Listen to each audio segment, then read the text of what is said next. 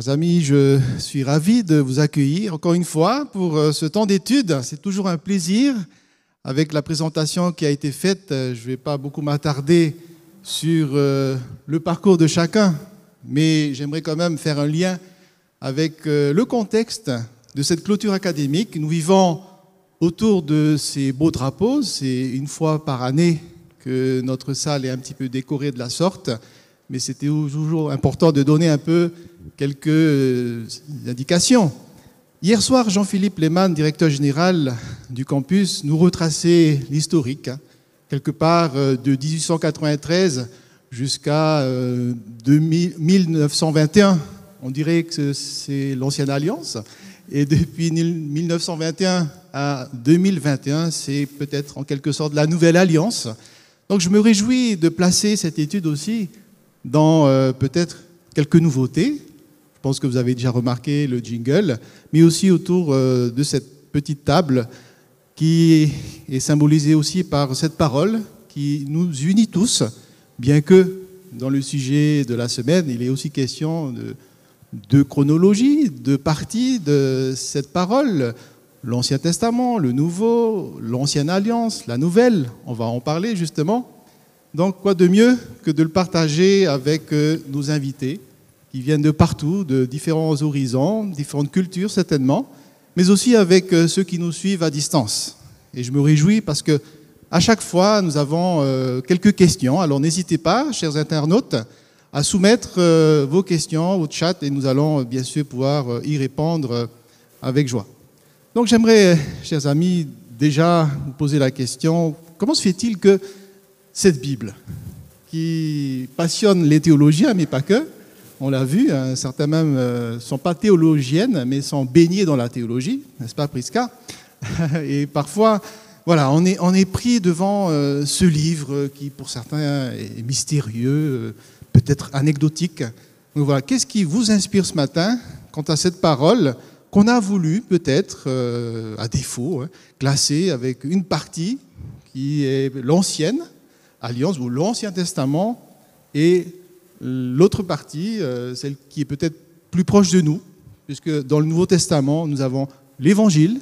Voilà, que vous inspire cette partition de cette parole ah, Je vois Gérald qui déjà euh, est dans la suite euh, de la soutenance de son mémoire. Allez, je te lance la perche. J'allais presque dire honneur aux dames, mais bon. Qu'est-ce que ça m'inspire? Je dirais que la parole de Dieu, dans son ensemble, c'est un peu comme l'histoire de, notre vie, qui est parfois faite d'étapes, mais qui est quand même dans une continuité, et euh, avec euh, un début, avec euh, des événements qui se passent et qui vont transformer nos vies, et une finalité très belle, parce que c'est celle qu'on retrouve dans la Bible. Et voilà ce que ça m'inspire. C'est vrai qu'il y a deux parties qui ont été construites comme telles, mais je la vois comme un ensemble, comme une poursuite d'une aventure qui a commencé il y a très longtemps et qui finira, je l'espère, très bientôt. Alors pour moi, le testament, c'est un legs. C'est quelque chose qu'on m'a laissé et qui, qui doit m'apprendre, qui a quelque chose à me dire. C'est un trésor qu'on me laisse et qu'est-ce que je vais en faire? J'aime bien le mot aventure, euh, parcours et aussi trésor. Alors peut-être pour les autres? Pour ma part, en fait, euh, étant donné que je suis arrivée dans l'église adventiste tardivement, en fait, quand j'ai découvert la Bible, pour moi, c'était, alors, euh, dans l'église catholique, souvent je prenais le Nouveau Testament. D'ailleurs, on avait souvent cette petite Bible avec le Nouveau Testament. Donc, c'était plutôt cela que je lisais. Et lorsque je suis arrivée dans l'église et qu'on commençait à faire les parallèles entre ce qu'on disait l'Ancien et le nouveau, cette complémentarité a créé en fait une révélation, un témoignage complémentaire. Comprendre l'origine pour arriver à l'accomplissement, ça, ça a été une vraie révélation. Donc finalement, c'est un tout qui ne peut pas être dissocié parce qu'il s'explique par lui-même. Peut-être une explication, Gabriel, c'est le mot alliance, un mot peut-être le plus important de ce livre. Oui, effectivement, le livre, c'est la trace écrite d'une histoire, de ce qui s'est passé d'un contrat de, cette alliance, de, ce partenariat entre un Dieu qui est éternel et sa créature euh, qui, pourra être sauvée si, si elle accepte l'alliance. Euh, alors là où c'est un peu trompeur, c'est qu'effectivement quand on parle du mot ancien, nouveau, euh, nouvelle, ancienne, on peut se dire c'est expiré, c'est plus valable. Alors qu'on sait qu'à chaque étape de l'histoire de l'humanité, Dieu intervient avec les, mêmes ressources, avec la même formule, euh, les mêmes euh, moyens pour sauver euh, l'homme. Donc il faut simplement se placer dans l'histoire et se dire, effectivement, tel ou tel aspect n'est plus d'actualité, mais le principe, les fondations qui gèrent cette relation sont les mêmes. Donc c'est la même alliance déclinée en fonction des étapes, des périodes, comme nous allons sûrement le voir tout à l'heure. J'ai noté d'ailleurs que dans la tradition hébraïque, il y a première et deuxième alliance. La notion euh, d'ancienne et nouvelle n'est pas forcément mise en valeur. Alors, mon éveil, il faut faire le tour complet. Quand on pense à alliance, on pense aussi à mariage. C'est souvent euh, ce qui nous vient à l'esprit. Est-ce que ça t'a aussi inspiré une notion de mariage ou d'amour? Oui, alors, avant de répondre à ta question, je vais revenir à ce que voilà, qu'est-ce que la Bible m'inspire. Et étant enseignante à l'école maternelle, j'ai posé la question. J'ai dit, enfants, qu'est-ce que c'est que la Bible pour vous? Et ce qui est sorti, c'est Jésus, c'est Dieu, c'est la création. En fait, il n'y a pas de nouveau, de ancien. Pour l'enfant, la Bible, c'est un tout. Donc, euh, en grandissant, certainement, ils vont voir la différence. Mais pour un enfant, la Bible, c'est l'histoire de, la création, de Dieu, Jésus. Il mélange un peu tout, Dieu, Jésus. Voilà, il distingue euh, pas trop la Trinité, mais pour eux, la Bible, ça a un sens. Il n'y a pas de ancien, il n'y a pas de nouveau. Merci beaucoup. Et par rapport à la notion d'alliance, de mariage, est-ce que tu as un mot là-dessus? Oui, alors par rapport à l'alliance, alors moi j'ai mon alliance. Donc, euh, je suis mariée et par rapport à l'alliance aussi, moi, ce que je garde de mon alliance avec Dieu, c'est cet arc-en-ciel. L'arc-en-ciel, c'est vraiment un signe que, qui me tient beaucoup à cœur. Non seulement parce que j'aime les couleurs, mais tout simplement dans l'histoire de Noé. Il y a cette alliance qui a été placée dans le l'arc, enfin dans le dans le ciel, voilà, en signe d'appartenance et de présence de Dieu. Et moi, à chaque fois que je vois un arc-en-ciel, c'est Jésus, c'est Dieu qui me dit, je t'aime. À chaque arc-en-ciel, je vois cet amour qui me dit, je t'aime. Merci beaucoup pour euh, cet arc-en-ciel qui va illuminer, je le crois, toute cette journée de sabbat. Pour aller un peu plus loin, je vous invite à prendre le texte de Jérémie. Nous allons plonger nos regards dans le livre du prophète Jérémie au chapitre 31. C'est aussi le verset clé de l'étude euh, nous avons sous les yeux. Je lirai tous les versets pour bien comprendre le paragraphe, donc du verset 31 à 34. Jérémie 31. Les jours, viennent, déclaration du Seigneur, où je conclurai avec la maison d'Israël et la maison de Juda une alliance nouvelle. Non pas comme l'alliance que j'ai conclue avec leur père, le jour où je les ai saisis par la main pour les faire sortir d'Égypte, alliance qu'ils ont rompue bien que je sois leur maître. Déclaration du Seigneur. Mais voici l'alliance que je conclurai avec la maison d'Israël après ces jours-là. Déclaration du Seigneur. Je mettrai ma loi au-dedans d'eux. Je l'écrirai sur leur cœur.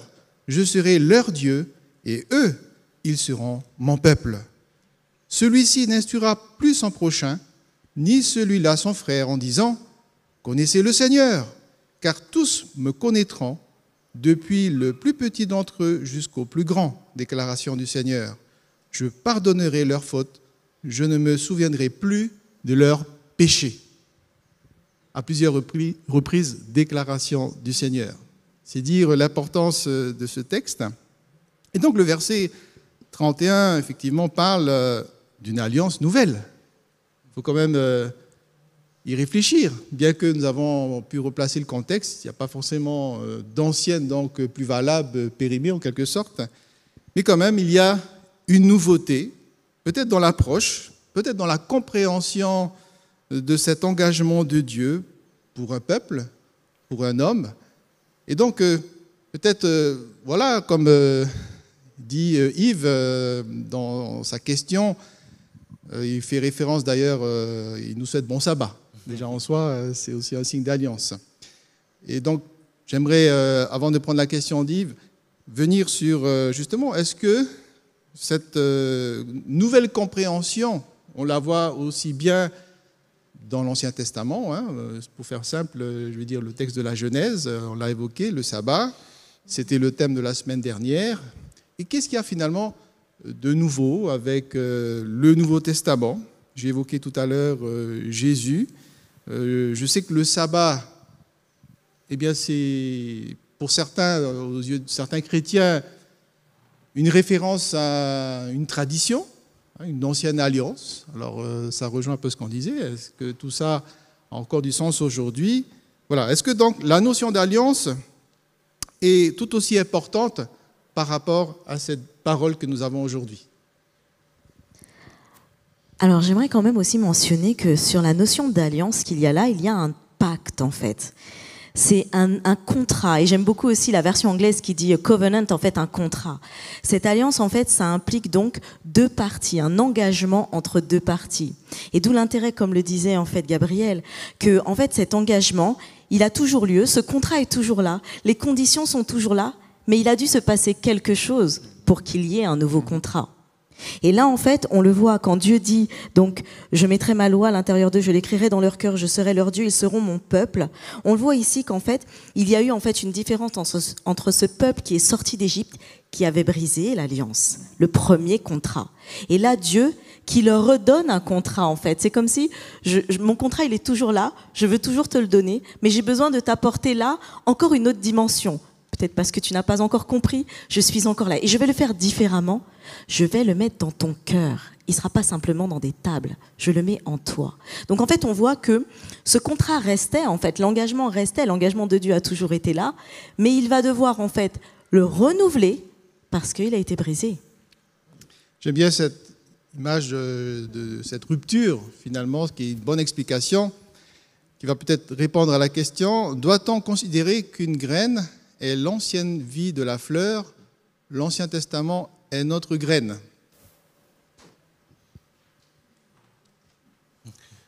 Gabriel Je ne suis pas botaniste, je ne pourrais pas confirmer, euh, mais l'image est, très suggestive, effectivement.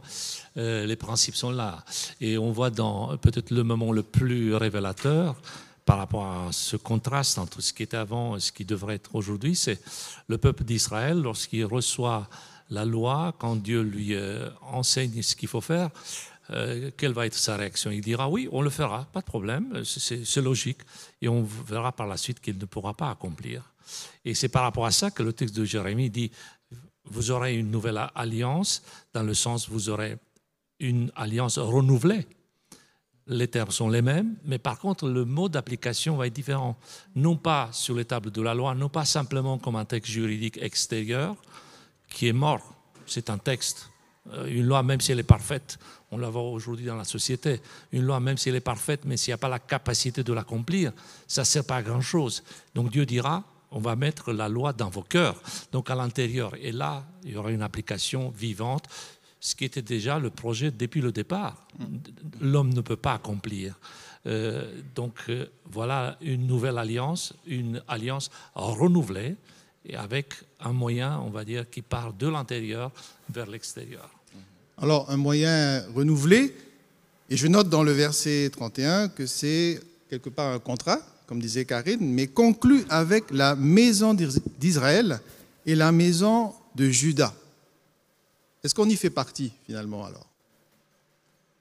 C'est un contrat qui est adressé à l'homme, mais là, dans le texte, visiblement, c'était destiné à une partie euh, d'un peuple. Oui, Priska Oui, est-ce qu'on est les héritiers de cette histoire? Et si on regarde l'Ancien Testament, on voit que l'alliance a été rompue, pas par Dieu, mais toujours par Israël. Et Dieu ne lâche pas Israël, il renouvelle son alliance il propose son contrat. C'est un contrat, il y a toujours deux parties qui négocient, qui se mettent d'accord et qui signent. Avec Dieu, on ne peut pas négocier. Donc j'aime bien la notion de contrat, mais, mais Dieu, il nous, il nous fait une proposition, on l'accepte ou pas. On n'est pas en négociation comme deux parties qui peuvent, euh, comme vous et moi, qui pouvons négocier quelque chose. Et, quand nous, on rompt les conditions du contrat, ben Dieu dit, ben, allez, je renouvelle, je fais autrement, je te donne une autre chance, je viens te chercher. Et il me semble que après euh, la venue de Jésus, on devient les héritiers de cette histoire et nous aussi on rompt le contrat. Et, Dieu ne nous lâche pas. Et, cette promesse de Jérémie de mettre dans nos cœurs, euh, en français courant, je dirais, il veut l'inscrire dans nos tripes. Il veut que ça nous... Oui, ce sont notre ADN. Vraiment euh, qu'on l'intègre complètement. Est-ce que tu veux dire par là que pour euh, ce texte de Jérémie, c'était finalement le contrat qui s'adressait à ce peuple-là précisément, mais qu'il y en a eu d'autres, à d'autres moments dans l'histoire de la Bible, peut-être même à la Genèse ou avec Noé, comme disait Moïse tout à l'heure? Pour moi, c'est une promesse pour tous les croyants qui s'adressait à Israël, mais pour nous aussi. C'est la promesse qu'un jour, ce sera écrit dans nos, ouais, au fond de nous, dans nos tripes. C'est un peu euh, commun comme expression, mais j'en vois pas d'autres qui me parlent mieux que ça. Merci beaucoup. Oui, alors un texte que je souhaite lire dans Galates, euh, Galates 3, versets 26 à 29 et qui rejoint en fait euh, ce qui a été dit précédemment. Car vous êtes tous fils de Dieu par la foi en Jésus-Christ. Vous tous qui avez été baptisés en Christ, vous, êtes, vous avez revêtu Christ. Il n'y a plus ni juif ni grec, il n'y a plus ni esclave ni libre, il n'y a plus ni homme ni femme, car vous êtes tous en Jésus-Christ. Et si vous êtes à Christ, vous êtes donc la postérité d'Abraham, héritier selon la promesse. J'aime ce texte parce qu'en fait, il fait vraiment le parallèle entre bah, cette alliance aussi abrahamique et là, en fait, la nouvelle alliance dont on parle. Donc, on voit qu'en fait, comme euh, il était dit, cette alliance, elle reste là, elle reste concrète, elle reste présente, elle a donné de nouvelles conditions parce qu'il y a eu une cassure, mais elle reste en fait à même. Et j'ajouterais aussi par rapport au cœur, Qu'est-ce qu'on entend par le cœur? Dans la Bible, en fait, le cœur, c'est un peu, bah, tu disais, les tripes, mais c'est le siège de tout, de l'entendement, de la compréhension. C'est pas juste un feeling, une émotion, en fait. C'est là où Dieu vient parler. C'est là où il nous demande, du cœur viennent les sources de la vie. Donc, en fait, ça rejoint à ce que tu disais. C'est le tout, en fait. Je, je vais parler à ton cœur et je vais transformer tout ton être. Et ça, c'est une dimension vraiment importante dans notre compréhension. Et d'ailleurs, notre compréhension euh, nous bouscule un petit peu parce que d'habitude, on pense que le raisonnement, il est plutôt au cerveau.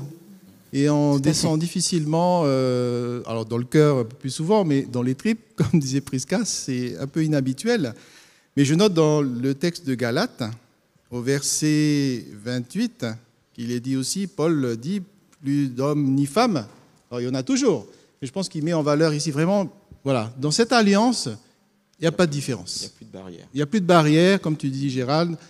Voilà, nous sommes tous égaux, que ce soit dans l'histoire ou dans euh, aussi les cultures euh, dans la société. Alors, on va revenir euh, soit au texte de Jérémie, mais il y en a d'autres, hein, puisque on l'a évoqué dans l'histoire de la Bible depuis le départ. On n'a pas évoqué non plus Adam et Ève avaient conclu un pacte avec Dieu au Jardin d'Éden, qui a été aussi rompu, et puis après, une seconde chance. Et voilà, l'histoire se poursuit. J'aimerais euh, vous interpeller aussi sur euh, toujours le texte de Jérémie, parce qu'il est tellement riche, où il est dit euh, Cette alliance que je conclurai, je mettrai. Alors, on a évoqué le cœur, mais cette notion d'appartenance. Je l'évoquais, hein, peuple d'Israël, peuple du Juda. Est-ce que ça vous parle aujourd'hui D'être un peuple puis après, on va essayer de prendre euh, la question de Yari euh, dans quelques instants. Voilà, cette notion d'appartenance, voilà, c'est une alliance qui, quelque part, aussi nous situe. Alors, il y a une vision plus large hein, de l'humanité, mais dans la Bible, il y a aussi cette notion d'appartenance dans euh, l'Évangile, dans le Nouveau Testament. C'est, par exemple, un contrat avec Jésus, les disciples étaient liés à lui. Voilà. Est-ce que ça vous parle? Il y a dans la Bible deux courants qui se croisent. Le premier, c'est celui euh, de l'universalité. La parole de Dieu s'adresse à tous. Dieu est un Dieu qui aime euh, chaque peuple, chaque personne, tout le monde. Enfin, il n'y a pas d'exclusivité. Et l'autre courant, c'est à l'opposé, c'est de dire que tu es précieux à mes yeux, tu as une valeur, il y a une identité. Euh, malheureusement, l'homme euh, ne peut pas comprendre les deux. Il choisit soit une grande universalité euh, vraiment difforme, sans couleur, sans limite, sans frontières, un fourre-tout, hein, on met tout dedans. Hein. Ou au contraire, on devient très nationaliste, très chauvin, très égoïste, très partisan. J'aime bien cette idée de garder euh, l'équilibre entre les deux. Donc il y a la place pour, pour tous. Hein. Quand Dieu dit tu es mon peuple, ça ne veut pas dire exclusion des autres peuples, sauf que les autres ont compris une exclusion.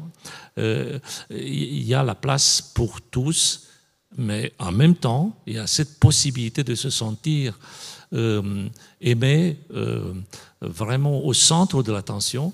Moi, ça m'arrive de dire que dans, un, dans mon grand égoïsme, de dire que je suis unique au monde. Il n'y a que moi euh, sur la terre. Dieu porte une attention sur moi. Il me bénit. Ça ne veut pas dire qu'il n'est pas capable de le faire pour vous. Mais moi, je me sens vraiment euh, aimé par lui. Si on n'a pas cette dimension, on va dire, d'attention particulière, alors qu'on est peut-être perdu dans la masse, on ne sait pas où on est, euh, vous imaginez que le salut pose problème. Donc il y a les deux et c'est possible de les garder ensemble sans qu'il y ait contradiction. Merci Gabriel. Je vais prendre tout de suite la question de Yari, parce que j'ai l'impression qu'elle s'adresse à deux personnes parmi nous. Faut-il supprimer la classe maternelle parce que la classe de master est importante? Oh, Ça tombe bien, il y a une, maîtresse de maternelle et un sortant de master ce matin. Je pas compris la question. Peut-être dans la chronologie. Hein, est-ce que euh, ancien, nouveau, comme il met juste après? On prend les questions comme ça vient. Hein, c'est pas une question pour l'institutrice. Hein. ah, c'est pour moi. Je suppose. Oui, euh, certainement, certainement. Mais j'ai pas, pas vraiment compris. Euh, sans, la, sans, laisser de côté cette question, j'aimerais juste revenir sur la question de l'appartenance parce que je pense que c'est important dans l'appartenance de comprendre qu'il euh, y a deux dimensions. Il y a la dimension qui nous relie à Dieu, donc euh, j'appartiens à Dieu, mais on appartient aussi dans l'appartenance à une communauté de croyants. Et ça, c'est important parce que ça nous relie. C'est aussi dans l'altérité qu'on se construit. Et donc, j'aime bien voir la, question d'appartenance comme un cercle. Comme un cercle où euh, il y a Dieu et moi, et dans un cercle où il y a moi et l'autre, et dans lequel chacun vient avec ce qu'il est euh, pour construire une histoire commune et une, euh, une histoire aussi avec Dieu. Alors, il faut aussi, comme disait Gabriel, que ce cercle soit suffisamment euh, euh, étanche, si je puis dire, pour que des personnes à l'extérieur puissent être influencées par ce qui s'y passe et puissent rentrer dans cette alliance et rentrer dans ce cercle. Et donc, l'appartenance, n'est pas quelque chose qui nous renferme sur nous-mêmes et qui nous laisse là, euh, chaque, euh, dans notre coin, mais c'est vraiment une invitation pour que chacun puisse, euh, puisse voilà, y, y rentrer pleinement et faire cette expérience que l'on fait dans l'appartenance. Maintenant, sur la question de Yari Maintenant, sur la question de Yari, faut-il supprimer la classe des maternelles? Parce que la classe des masseurs est importante si j'ai bien compris. Peut-être que l'image m'aurait mieux aidé à comprendre parce que jusqu'à maintenant, je n'ai pas pleinement compris. Euh, mais si parle de la classe de master, la classe de master est importante euh, parce qu'elle, euh, elle, si on parle de la maternelle, ben il, faut bien commencer quelque part pour arriver à cette classe de, master. Il faut, il faut commencer par les fondamentaux. et même dans, dans, dans et c'est comme ça que Dieu fait dans, dans, dans l'alliance, dans l'accompagnement qu'il fait avec le peuple d'Israël c'est une, histoire qui, qui, qui, parle de patience aussi, qui parle d'un amour renouvelé jusqu'à ce qu'on arrive euh, à, la maturité. On a pris l'exemple de la graine. Ben oui, la graine, elle, elle, est là, elle est en terre, mais il faut que il faut qu'elle pousse jusqu'à arriver à, une belle fleur. Et si j'ose dire, elle pousse bien sur le campus puisque nous avons toutes les sections de la maternelle jusqu'au master. Tout ça sur euh, ce terrain. Alors, peut-être on va donner la parole à Mouveille pour la maternelle. Oui, alors euh, tout être humain a commencé euh, par la maternelle, je peux le dire, ou qui ont commencé directement au CP, ou pour d'autres directement au collège, mais en tout cas, nous sommes tous sortis de la maternelle. Et euh, en fait, le, le master, c'est euh, l'aboutissement de, des études de la maternelle, du collège, voilà. Nous avons tous grandi, c'est le développement naturel de tout être humain. Donc par rapport à est-ce qu'il faut-il supprimer? Non, c'est un tout. Ça fait partie de nous, c'est notre vie. Donc euh, le master, euh, c'est l'aboutissement, je dirais, c'est l'aboutissement euh, de tout un travail depuis la maternelle jusqu'au master et plus. Et voilà. Et plus c'est important parce que même en arrivant au master, on n'y est pas encore. Il y a une continuité et il faut être bien conscient de cela. Et si vous avez bien remarqué, l'arc-en-ciel, c'est un début et une fin, et puis demain, il peut encore arriver, et ainsi de suite. On va poursuivre un petit peu parce que je vois que le chrono tourne rapidement ce matin. Dans cette euh, nouvelle alliance, et aussi euh, cette notion qui n'est pas donc exclusive, mais qui inclut tout le monde, il y a finalement quelqu'un qui honore cette alliance. On l'a évoqué, c'est Jésus. Dans le texte de l'Épître aux Hébreux, au chapitre 8, il est question justement d'une meilleure ou d'une nouvelle alliance au travers d'un ministère particulier de Jésus. Et j'aime beaucoup cette description que fait l'auteur de l'Épître aux Hébreux, chapitre 8 notamment, parce qu'il fait sans cesse référence à cette euh, ancienne alliance, en présentant Jésus comme euh, un prêtre, et donc, euh, si on se replace rapidement dans le contexte du peuple d'Israël, il y avait effectivement un temple, un sanctuaire avec une prêtrise, et aussi des objets, des fonctions. Et j'ai noté que finalement Jésus a pu garder bien tous ses attributs. On peut évoquer lumière, l'eau, voilà, là, il parle de, de chair aussi, on parle d'agneau. Comment comprenez-vous finalement alors cette alliance, un peu comme un pont voilà, on fait un pont historique hein, entre ce qui était dans le passé, ensuite euh, voilà, dans le présent du peuple euh, de Palestine, Jésus, qui vient incarner finalement cet agneau. Et si je peux prolonger cette passerelle hein, historique jusqu'à nous aujourd'hui, comment comprendre finalement que ce pont, euh, voilà, il, il traverse euh, toutes ces générations et il est même jusqu'ici ce matin euh, sur ce campus à Collonges sous lève. Gabriel? Si on doit résumer l'épître aux Hébreux, on pourrait dire que c'est l'épître du meilleur. Tout est meilleur. Effectivement, euh, tout ce qui était dans l'Ancien Testament, euh, les objets, les sacrifices, les rites, tout cela, ça prend une forme exceptionnelle, un aboutissement dans une personne. Donc, euh, les Juifs, ceux qui avaient un arrière-plan sémitique, comprenaient très bien euh, ces éléments, ces, descriptions. Et en Jésus, on comprend ce que euh, a eu comme, pédagogie auparavant. Donc le pont qui relie les espaces, mais aussi le tunnel qui traverse le temps, prend une forme d'aboutissement dans une personne. On peut dire comme une application pour nous. On peut être très, très technique, euh, apprendre beaucoup sur, euh, sur la mécanique, l'économie du salut. Mais si on n'a pas ce focus sur une personne, on peut dire que on est, on est vraiment loin de, l'objectif. Donc restons euh, nous aussi dans le meilleur, quelque part, euh, réplication de l'épître aux Hébreux. Et d'ailleurs, je me permets de corriger le sous-titre euh, dans la Nouvelle Bible Second. Euh, vous savez que les sous-titres, euh, c'est des rajouts. hein, ce qu'il y a dans le texte, c'est bien d'inspiration euh, de Dieu, mais il est dit le culte ancien dépassé. Je n'adhère pas forcément avec ce titre, mais au premier verset au chapitre 8, Or voici le point capital, dit l'auteur, de ce que nous disons.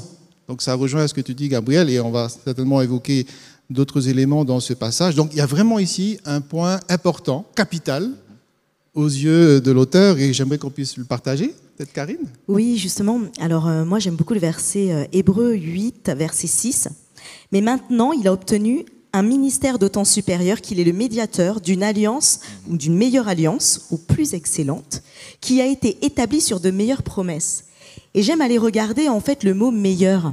Parce que souvent le mot meilleur, alors dans, la, dans le dictionnaire français, on dira comparatif de supériorité de bon, de l'adjectif bon.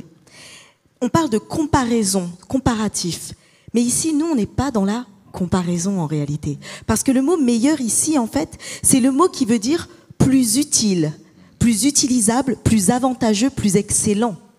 On parle plus ici d'un degré, et même la racine en fait de ce mot, en grec, elle rappelle la force souveraine, le pouvoir, la puissance, la domination.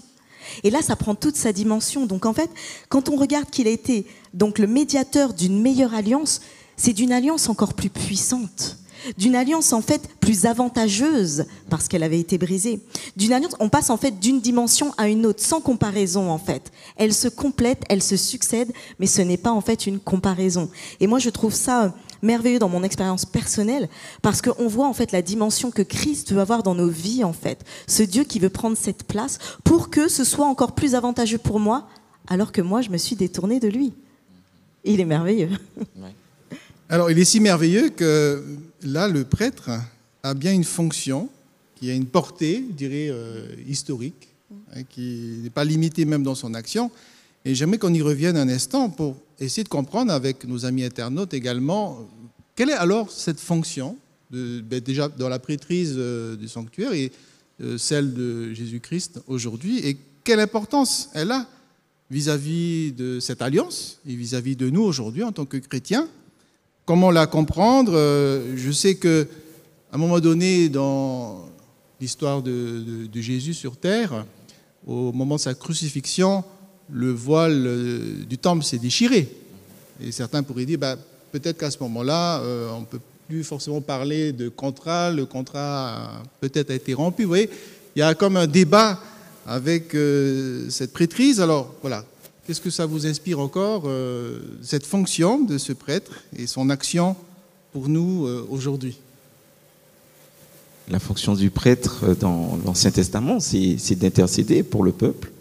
Lorsqu'ils ont péché, il, celui qui a péché vient et, et présenter un sacrifice, et ce sacrifice était ensuite présenté, présenté à Dieu. Et je pense que dans sa fonction de prêtre, qui est encore plus excellent, comme tu dis, euh, qui va encore plus loin que, et même, je vais dire plus loin, le plein accomplissement de ce qui se passe dans le sanctuaire. Eh ben, euh, Jésus accomplit cette même fonction aujourd'hui. Et ce que ça implique pour moi en tant que croyant, c'est de me dire que ben, si j'ai péché, ben, aujourd'hui, il intercède pour moi. Et, euh, et, justement, dans, dans, dans, cette nouvelle alliance, ben, il dit que ben, c'est vraiment la, grâce de Dieu qui, s'accomplit pleinement et Dieu qui, enfin Jésus par son sacrifice, qui fait en sorte que ben, quand je me présente devant lui, eh ben, tout, tout est effacé.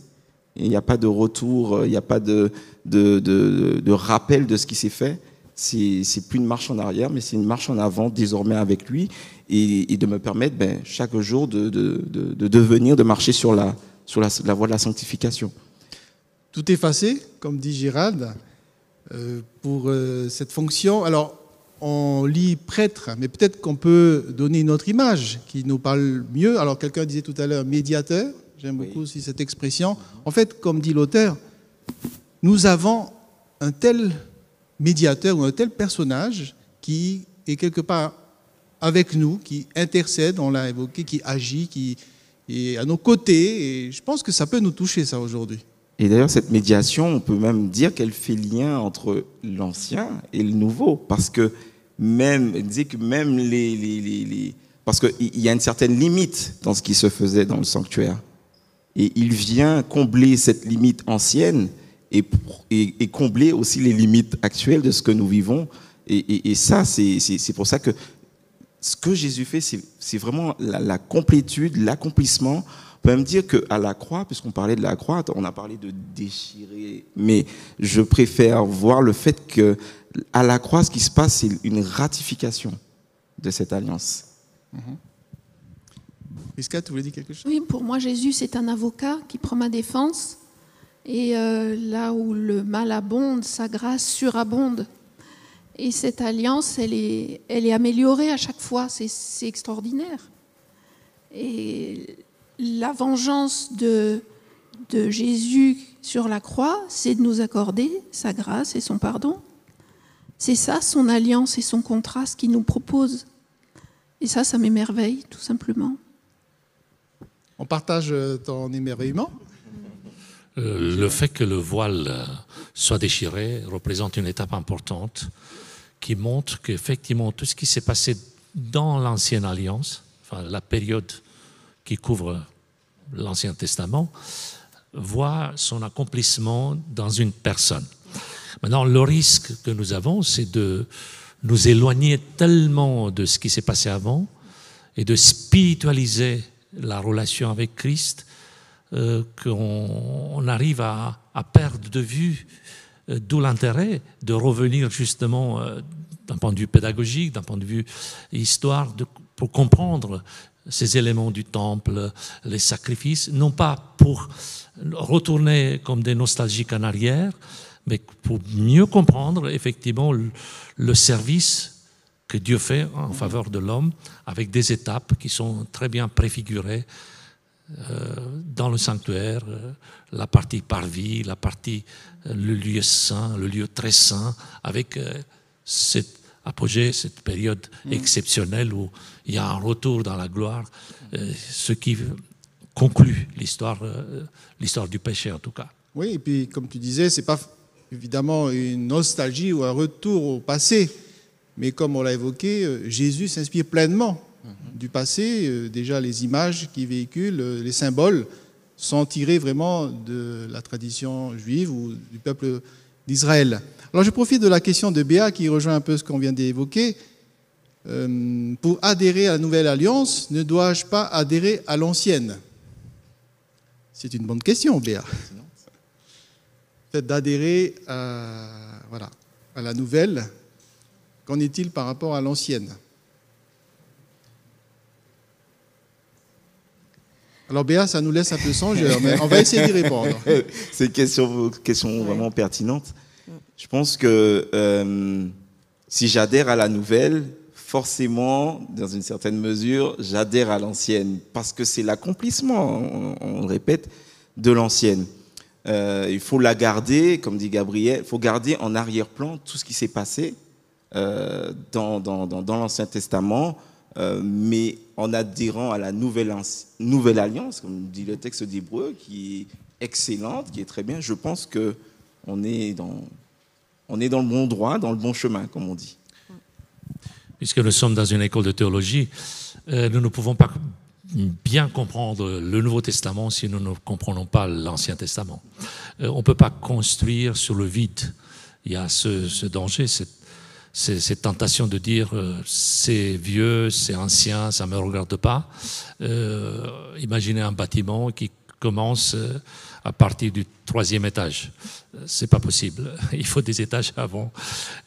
C'est la splendeur d'une construction euh, réside euh, dans ces fondations qui parfois sont invisibles. Oui, j'aimerais aussi ajouter que euh, Hébreu nous rappelle qu'en fait, donc tout ce qui était ancien était l'ombre des choses à venir pour un accomplissement. Et c'est vrai que quand on parle là, donc pour Béa, de ne dois-je pas adhérer à l'ancienne? En fait, il ne faut pas le comprendre particulièrement comme une distinction des deux. Ça doit toujours rester en fait un groupe, une unité en fait, avec un renouvellement de quelque chose. Donc en fait, oui, quand on adhère à la nouvelle, on a adhéré, peut-être sans le savoir, hein, comme je le disais moi dans mon expérience au début, j'étais dans le Nouveau Testament beaucoup plus, mais en fait, il y avait l'Ancien qui était derrière, qui préfigurait. Et euh, alors j'aimerais lire en fait euh, Hébreu 10, Hébreu 10, 19 à 22, parce que ça revient sur cette notion de voile déchiré, puisque euh, le voile déchiré, en fait le voile faisait la distinction entre euh, tout ce qui était donc euh, du lieu saint vers le lieu très saint, et on rappelle que seul le grand prêtre donc pouvait avoir accès au lieu très saint, et Christ a fait vraiment toute cette séparation. Je le lis. Donc Hébreux 10, versets 19 à 22. Ainsi donc, frères, puisque nous avons, au moyen du sang de Jésus, une libre entrée dans le sanctuaire, par la route nouvelle et vivante qu'il a inaugurée pour nous au travers du voile, c'est-à-dire de sa chair, et puisque nous avons un, un souverain sacrificateur établi sur la loi de Dieu. Alors je m'arrête ici parce qu'en fait l'idée c'est bien de montrer que ce Christ s'est établi comme le lien nous donnant accès à Dieu. Chose que nous n'avions pas directement avant et qui passait par les sacrifices et par toutes sortes de rituels. Jésus-Christ, lui, a accompli tout cela pour que nous comprenions le poids de ce que ça avait, mais surtout la grâce qu'il nous donne dans son sang et par son sang. Et je note que la suite, c'est justement une invitation à nous approcher. Hein, dit l'auteur, approchons-nous donc d'un cœur sincère.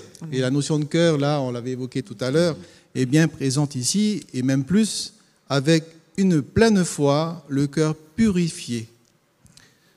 Toujours le cœur. Juste pour insister encore sur la question, si euh, la question vise un retour en arrière, et notamment dans un contexte euh, judaïsant, euh, effectivement, la réponse c'est non, parce qu'on a vu effectivement l'accomplissement en Jésus.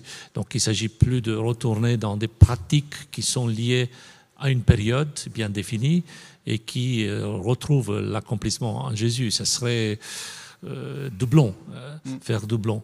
par contre, étudier, comme on l'a dit, comprendre ce qui est derrière et pour mieux appliquer aujourd'hui, ça c'est nécessaire. Alors apparemment, pour aller dans ton sens, Gabriel, il y a une copie et il y a l'original. Et je reviens sur le texte de Hébreu 8, au verset 5. Ceux-ci célèbrent le culte dans une copie et une ombre des choses célestes. Comme tu disais, Karine, euh, la notion d'ombre.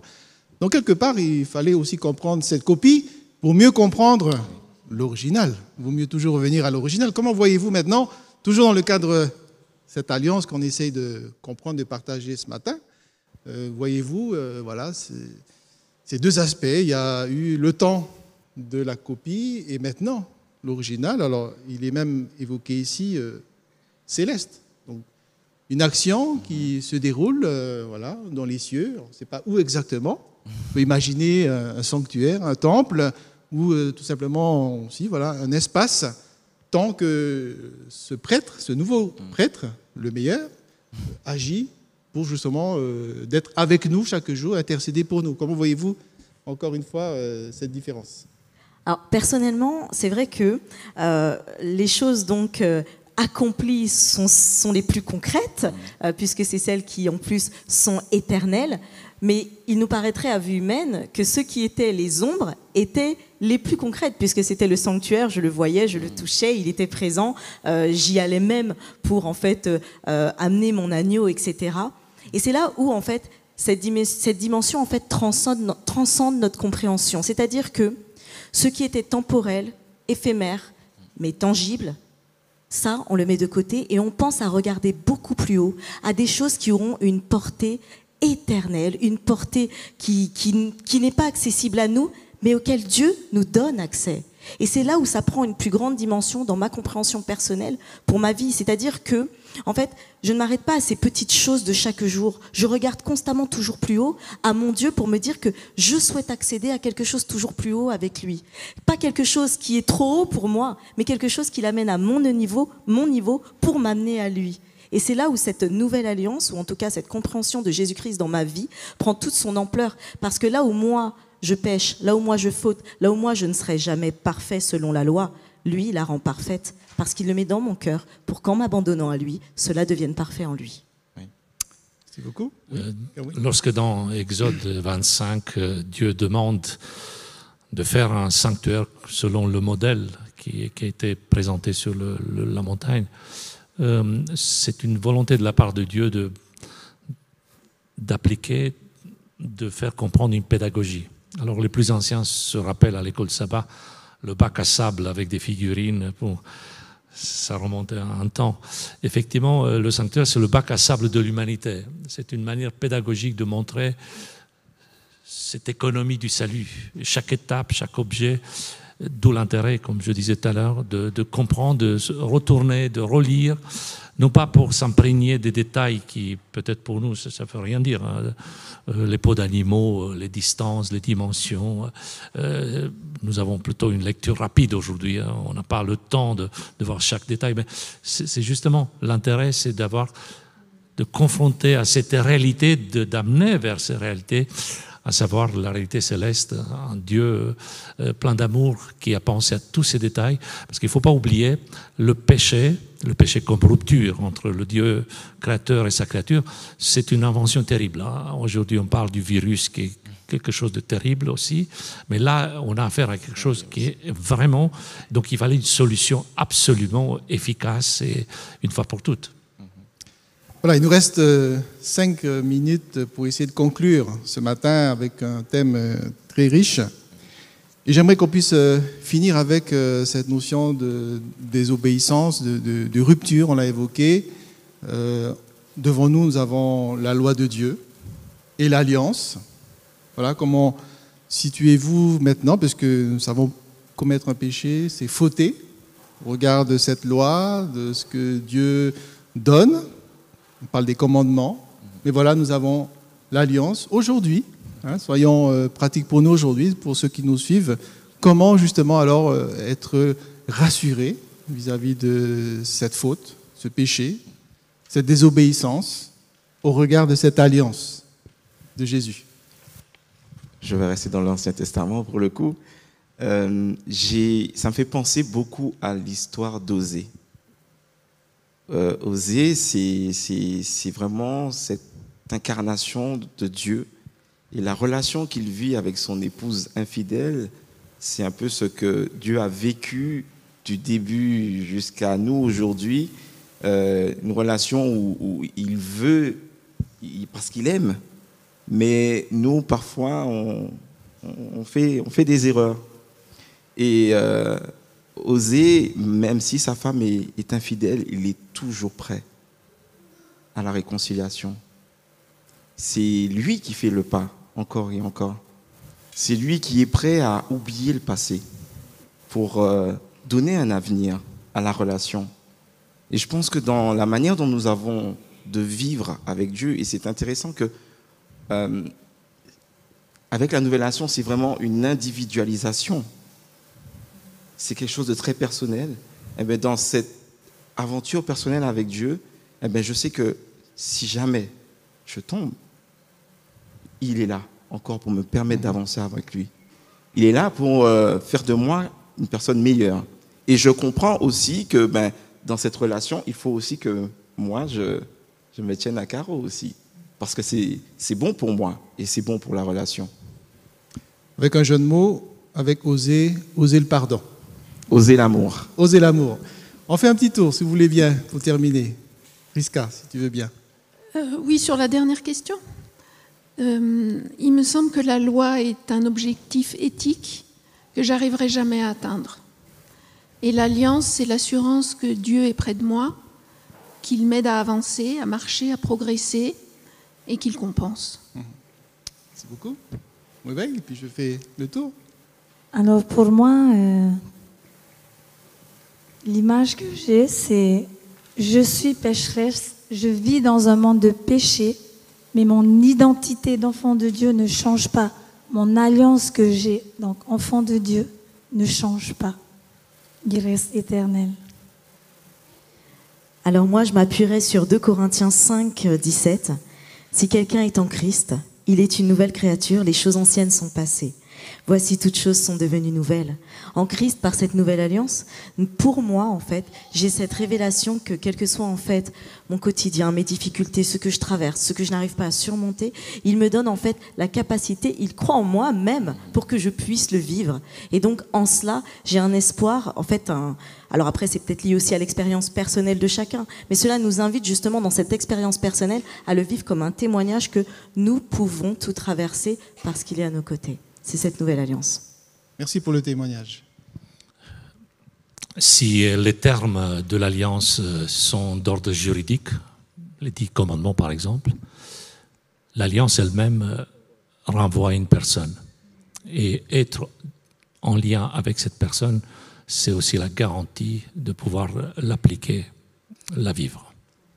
Merci pour euh, cette assurance, cette garantie et pour terminer, pour ma part, je partage une citation d'Ellen White. Dans la Nouvelle Alliance, l'obéissance parfaite est la condition de la vie. Si le pécheur se repent et confesse ses péchés, il trouvera le pardon. par le sacrifice du Christ en sa faveur. Le pardon lui est assuré. Christ a satisfait les exigences de la loi pour tout pécheur repenti et croyant. Voilà, nous arrivons au terme de ce temps de partage. J'espère que vous avez beaucoup apprécié autant que moi déjà ces questions. Merci aux internautes d'avoir euh, soumis euh, quelques réflexions, questions aussi, hein, dont certaines qui ont euh, plongé dans ce texte. Une alliance belle, voilà, pas ancienne ou nouvelle, mais belle, meilleure, comme nous l'avons évoqué. Cette parole qui n'a de cesse nous interpeller chaque jour et je vous invite à poursuivre cette étude, puisque tout au long de ce trimestre, nous avons parcouru bien des sujets et je pense qu'il y a encore de meilleures choses à découvrir et que chacun soit édifié, encouragé dans cette étude de la parole de Dieu. Que Dieu vous accompagne pour cette belle journée et une bonne suite de matinée à chacun.